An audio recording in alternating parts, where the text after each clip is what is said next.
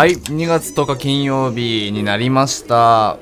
力丸です。こんばんは。あこれでえっ、と僕の誕生日には終わりましたね。今日からえっ、と二十歳の2日目です。えっ、と頑張っていきたいと思います。いや結構いろいろありましたね。どんなイベントがあるかなと思って。思ってたんですけどでちょっとこのラジオで話すネタにもなるかなと思っていくつか探しててただあったんですよ。でちょっと今日はその話をラジオでしたいなと思ってて。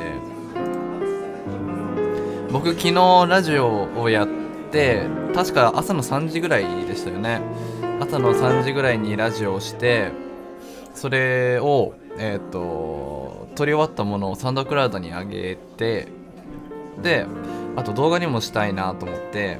軽く動画にして YouTube にも上げてアーカイブをホームページに貼ってみたいな作業をしてたんですよ。なので結局昨日夜寝た時間が何時だったかな。今日の朝11時ぐらいに寝たんですよ。2月の9日の午前11時ぐらいに寝てで 結構あの夜の7時に起きてでそこからちょっと作業をして今放送してるっていう感じなんですけど。そのまだ寝る前ですね。えっと午前10時ぐらいに家のインターホンが鳴って宅配便ですと。いうことであ誰かからなんかクリスマスじゃないや誕生日プレゼントが送られてきたのかなと思って、えっとドアを開けて見に行ったんですけどそれがねちょっとなかなか面白いあれが入ってまして去年えっと僕が何だったかなあの時。普通にどこかからの帰り道だったと思うんですけど僕がちょっとエスカレーターで荷物を、えー、と転がしてしまってそれでちょっと怪我をさせちゃったっていう事件があったんですね。でその相手の方が結構高齢のおばあちゃんで、えー、とちょっと怪我をさせてしまってえー、と連絡先やらをそこで交換してあの僕は僕は保険に入っていたので、えー、と治療費の方をそこから出すみたいな話になっていて、えー、とちょうど去年の12月ですね年の終わり頃にリハビリも全て終わってじゃあそのお金を生産しましょうなんて話をしてたんですよ。で僕がよく電話をもらっててで、えー、と保険会社の方にその書類を送ってこれからえー、と相手方にその治療費を含めお支払いするっていう感じだったんですよね。もう相手からしたらもう完全に迷惑な話ですよ。で僕もなんか少し申し訳ないななんて思っていたっていうことがあったんですね。あったんですけどその相手方の方がよく僕になんか最近電話をくれるんですよね。でなんかすごいなんか息子のように見てくれてどういうことをしてんのとか大学でどういうことをしててとか僕もそういう話をして結構なんかああなんか気遣ってくれて嬉しいななんて思ってたんですよ。でその方から、あのー荷物が届いたんですね今日。であの段ボールで割と大きめの段ボールで荷物が届いてで段ボール開けたら何入ってたかな？今もうそこ後ろにあるんですけど野菜野菜ジュース野菜ジュースがいっぱい入っててあとはなんかタンメンみたいなちょっと一人暮らしで料理をする時にあったら良さそうなものがいくつか入っててでなんか嬉しくなっちゃってあのその相手の方に電話して荷物届きましたって。で実は僕今日誕生日だったんですよ。でこういう誕生日に荷物が届いてすごく嬉しいです。なんかお気を使わせてすいません。ありがとうございます。みたいな電話したらあの向こうのその方が僕が誕生日だってことを知ってたみたいでそれを知ってて送ってくれたみたいなんですよね。なんかそれを知ってうわなんかねそうやって思ってくれる人がいるってありがたいなってすごい思いましたね。なんか出会いはねもうその僕が相手方に怪我をさせてしまったっていう最悪な出会いだ、ね、なんで恨まれてもいいぐらいなんですけどねそこからいろんな話もしてくださってなんか本とかもいろいろあるんだけどいるみたいな話とかすごい気を使ってくれてなんかすごい心が温まりましたね。そういうことがちょっと今日の午前中にあってうわなんか嬉しいなと思って寝てさっき起きたっていう えー、今日の過ごし方ですね。それ以外はもう別に何もないです。普通の一日を僕は過ごしてましたね。誕生日だからといって誰かと出かけるわけもなく普通に寝て起きてっていう一日だったんですけどなんだかそういうね心温まる出来事があって嬉しかったですね。で昨日のラジオで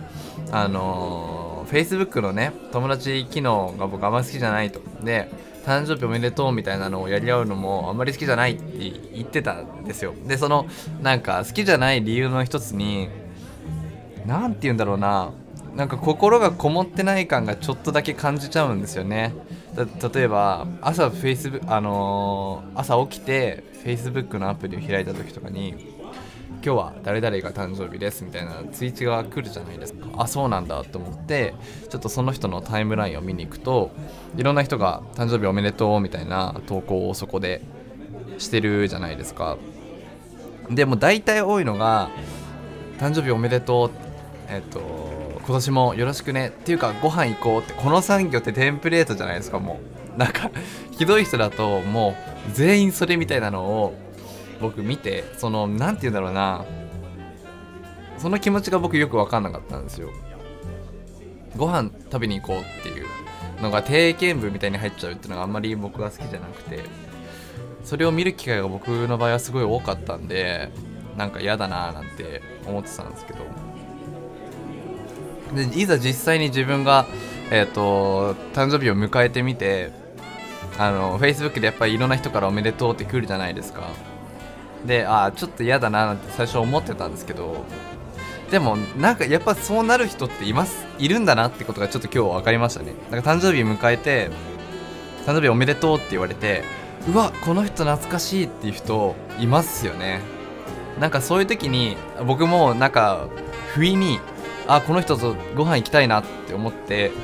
あの普通に心からそう思ってあありがとうっていうか今度ご飯行こうよなんて僕もなんか知らず知らずに使っていた節がありましたね今日。なんであまあでも確かにそういうことってあるなーなんて思いました。なんでちょっとこれからはちょっと印象が少し Facebook の印象が変わりそうです。なんかそういう投稿を見てもあそういう出会いだったんだろうなーなんてすごく思いますね。今ちょっと自分のタイムラインを振り返ってもあこういう人からメッセージが来て嬉しいなーなんて思いますもんね。僕の周りでも結構このアンチ誕生日系の人って何人かいてそういう話はするんですけど、うん、全員共通して言うことはでもアンチ誕生日でなんか祝われるのがあんま好きじゃなくてもでも誕生日おめでとうって言われたらそれはそれで嬉しいよねっていうのは その人の中で、えっと、ある。みんな共通するところなんで、まあ、結果的にそれは言われることは嬉しいんですよね。それは変わりないかな。でもやっぱりなんだろうないろんな、えーと、誕生日の祝われ方があると思うんですけど僕は一番個人的に好きなのあまあ一番最高は会える人であれば直接言ってもらえるのが一番嬉しくないですか。なんかこんなこと言い話すのもずうずうしいですけど。でも普通に個人 LINE で LINE くれるとかもすごい僕は嬉しいですね。そのなんだろうなおめでとうありがとうの後にいろいろ話ができるじゃないですか。それが僕は好きですね。Facebook だとどうしても途中で止まっちゃう。ありがとうおめでとうありがとうで終わっていいねつけて終わりみたいなのがもう決まってるじゃないですか。そのなんか社交辞令感がないのが僕は好きですね。ああそれで言うとあの劇団スカッシュって知ってますか？あの YouTuber で YouTube にドラマを上げてる人たちなんですけどその人の最新作のドラマでドラマというか短編の一本の動画で完結するストーリーで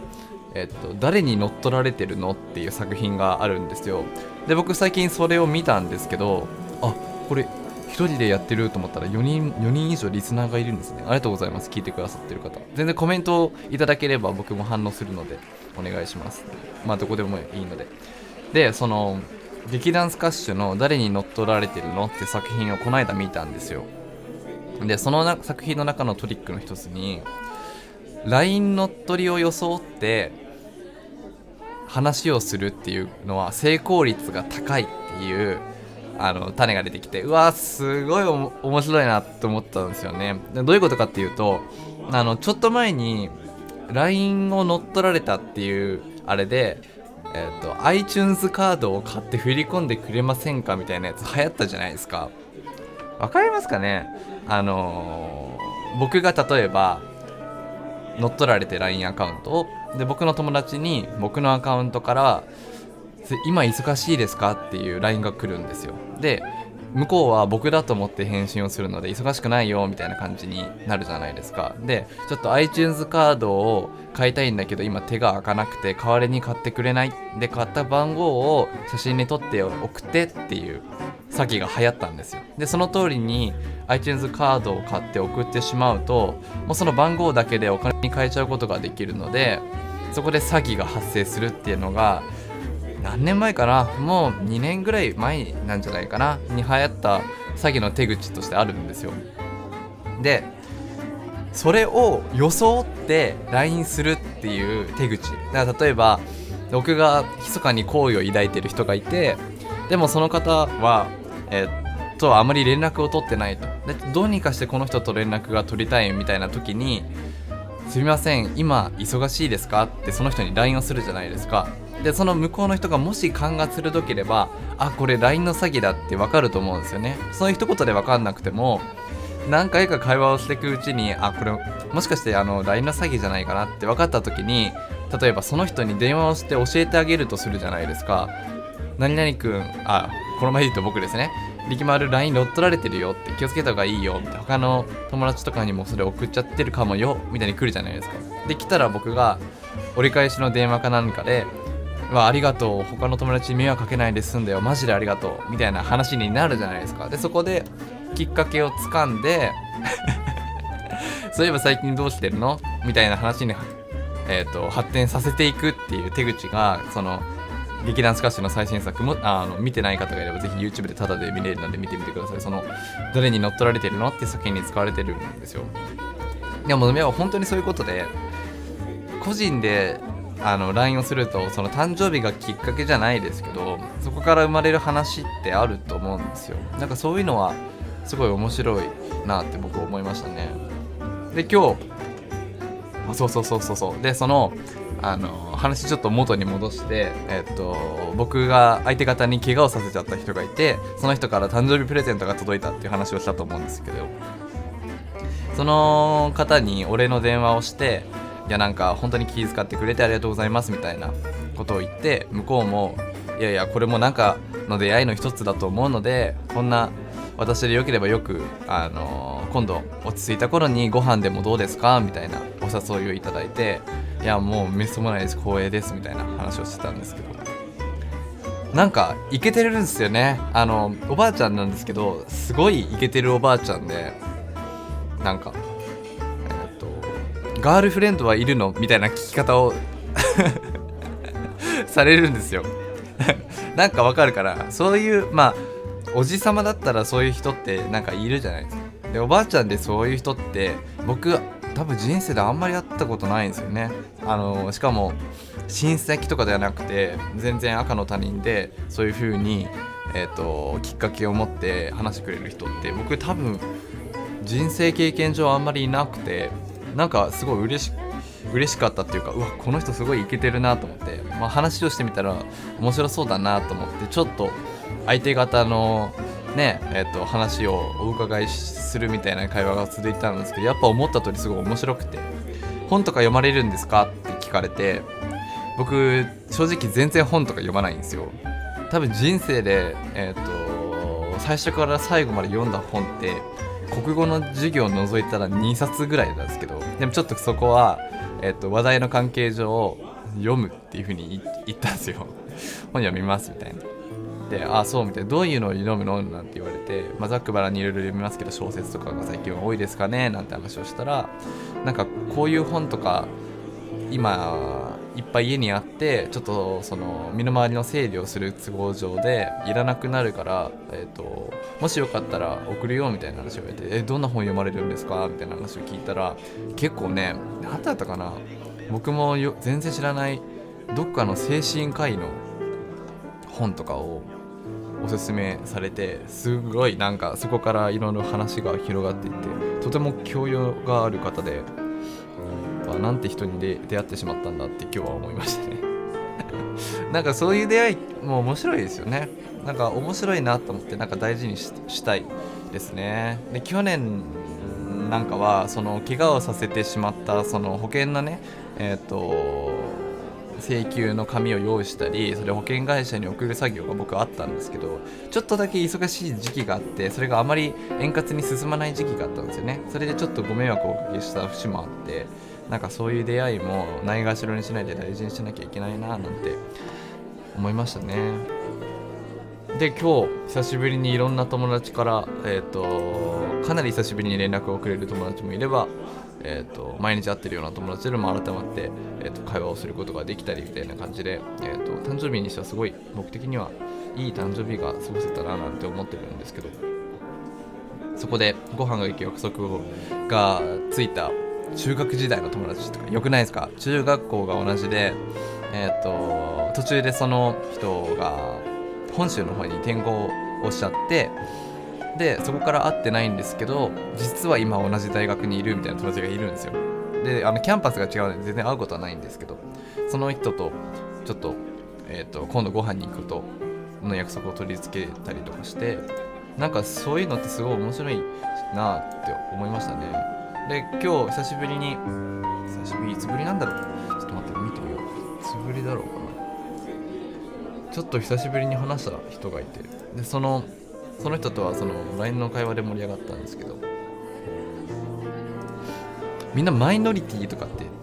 あんまり普段考えないんですか？僕すごい考えてマイノリティにいたいななんて思ってるんですよ。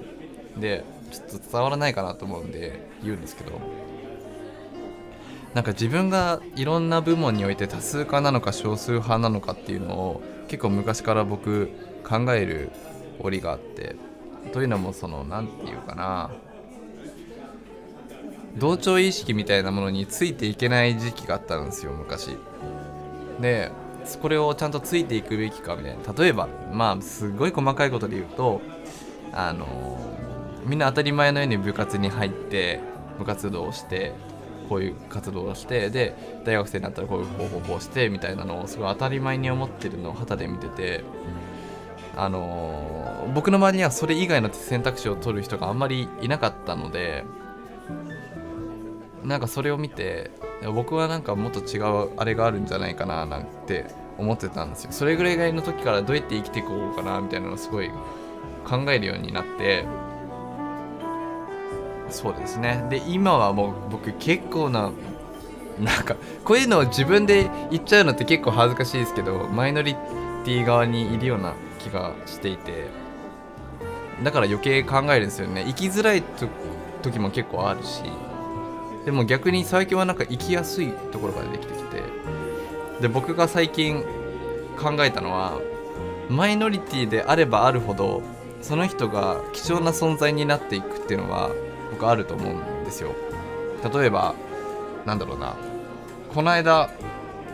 最近めっちゃ流行ったドラマありますよね。あのなんだっけ。あの恋ダンスが流行ったやつ。なんだっけあれ。あ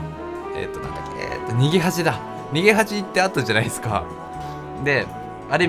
僕の周りの人めっちゃ見てたんですよ。めっちゃ見てて。で最終回とかの次の日ってその最終回の話題で大学のキャンパス内持ちきりみたいな感じが僕の周りではあったんですね。でも僕その見てなくてあの一番も見てなくてその話ができないんですよ。それで言うとその話題の中ではマイノリティ側に僕立ってるわけじゃないですか。これ結構あの例え話なんですんなり通してくださいね。えっ、ー、となんですけど。でも例えば僕がその時間に僕その時テレビ見てなかったですけどその時間に逃げ恥の最終回じゃない裏番組を同時えー、と同じ時間に見てたとするじゃないですか。全然関係ない番組を見てたとするじゃないですか。そしたらその例えば友達が10人いる中で逃げ恥の話題ができる人9人とその逃げ恥の裏番組を見てた人1人だったらすごいマイノリティって貴重になりませんか？例えば逃げ恥の感想が聞きたか聞きたい人がその10人の中に入っていったら9通りの選択肢があるんですよ。この人に聞けなかったらじゃああの人に聞いてみよう。あの人に聞けなかったらこの人に聞いてみようみたいな選択肢があると思うんですけどその同時間にやってた別の番組の感想が聞きたいってなった人がもしいた時に必然的にその1人にしか聞けないじゃないですか。それってめちゃめちゃ貴重なことだと思うんですよ。っていうような論理で 僕は結構マイノリティでいることってなんか息苦しいことだけじゃなくてちょっと貴重になれるあれなんじゃないかなって思うんですよね。でもマイノリティになりたがる人っているじゃないですか。僕はあの作為的マイノリティって呼んでるんですけどそれをものすごく嫌う人もいるしいるじゃないですか。で僕それについても考えてみたんですけど今の理論でいくと、まあ、そういう人ももう全然僕はいいんじゃないかなって思うんですよね。例えばみんななんだろうな。ここで言うそのドラマの話で言うとその逃げ恥がみんな見てるから見たくないみたいな人が作為的マイノリティでそもそも興味がなくてその裏が番組にめちゃめちゃ興味がある番組をがあって見た人。っていうのが、えー、とここでいう本物のマイノリティだと思いますけどその作為的なマイノリティが正義か悪かみたいなこともちょっと一時期考えてた時期があって僕が結果的に考えたのはまあそれでもいいんじゃないかなっていうふうに考えましたね。だってその次の日に感想を聞くっていうフェーズになった時に、えーと、他の番組の話を聞けるっていう存在であることには変わりないわけじゃないですか。だからそういうね判断をするのも僕はありかなと思ってそれを考えてた時期に文章でまとめたいなって思ってまとめてたんですよね。これって見れるのかな？ノートっていうあの文章を簡単に書いて公開できるサービスがあるんですけどそこに書いてまとめた折があってあったあった。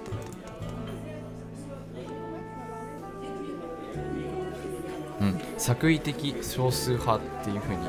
僕は考えてるんですけど。マイクのボリュームがめっちゃ下がった。少数派でいることって別に悪いあれじゃなくてまあバッと概論的に考えると友達が少なさそうっていうのがあるじゃないですか。で実際僕も友達少ないんですけど。なんかマイノリティはマイノリティで集まる的な ノリもあって。そのフェーズまで行っちゃうと案外辛くないんですよねマイノリティでいることって。なんでちょっとあたえっ、ー、とね考え方の一つとして取り入れていただければ面白いんじゃないかなと思います。でマイノリティでいればいるほど、えーと、少数派になっていくので人数少数派ってことは人数は少ないということですからそれを突き詰めていくと最終的には1人になるじゃないですか。その1人ってあの替えが利かないんですよ。今あの量産型とかいろんな言葉がありますけど量産されてるってことは代わりがいるっていうことじゃないですか。それってあのまあ、仲間がいるっていう意味で生きていく上では楽しいかもしれないんですけど例えば仕事を探す時とかって代わりがいるっていうことですから結構もしかしたら逆に生きづらいかもしれないと思うんですね。逆にマイノリティをすごいすごいマイノリティのマイノリティのマイノリティの人って日常的にはかなり寂しい思いして生きてると思うんですけど えっ、ー、と替えが効かないですからその人がなんかすごい強い強みを持っていた場合にその人以外にお願いができないことっていくらか僕は出てくるんじゃないかなっていうふうにすごい思ってるんですよね。なんでそういう意味でももしかしたら逆に仕事を探す時とかなんかは便利かもしれないですね。じゃあどうやってマイノリティになっていくかっていう話だと思うんですよ。それはなんかあんまり難しいことじゃなくてあの突出すればいいわけですよね。どっかの分野でえーと、飛び抜けてできるこは飛び抜けてできない。普通じゃなければいいので。でそれがいくつかの分野であった場合って、と、選択肢が減ってくるじゃないですか。ちょっと難しいので話置き換えると例えば小林健太郎っていう方知ってますか？えっ、ー、とラーメンズっていうコントグループを昔やっていて、えー、と今もや,、えー、とやってるんですけど最近はその活動はあまりしていなくてコントグループをやりながら自分で、えー、と絵を描いたりあの玉美の出身なので美術ができて漫画を描いたりとかあとは昔はマジシャンになりたかったってことでマジックもできるんですね。で今は演劇をやっていてえっ、ー、とセリフを自分で脚本を書いたりだとか舞台の演出なんかをしてるんですけど要は彼がやる舞台ってえっ、ー、とコント的な要素も入ってるんですよ。それはラーメンズ時代に培われてきたものでえーと、あとはマジシャン的なちょっとマジックのトリックが入っていたりえーと、美術的な、えーと、例えば舞台の中の小道具を自分で作ったりだとか脚本から演出から全部彼がやっているんですね。で普通にえっ、ー、となんだろうな舞台員として舞台で公演してる人って世の中たくさんいると思うんですけどかつコントもできる人ってぐっと人数減ると思うんですよ。舞台もできてコントもできる人人数減るじゃないですか。でそこからマジックもできる人減っていきますよね。でその要素で突き詰めていくと彼ってかなり、えーと、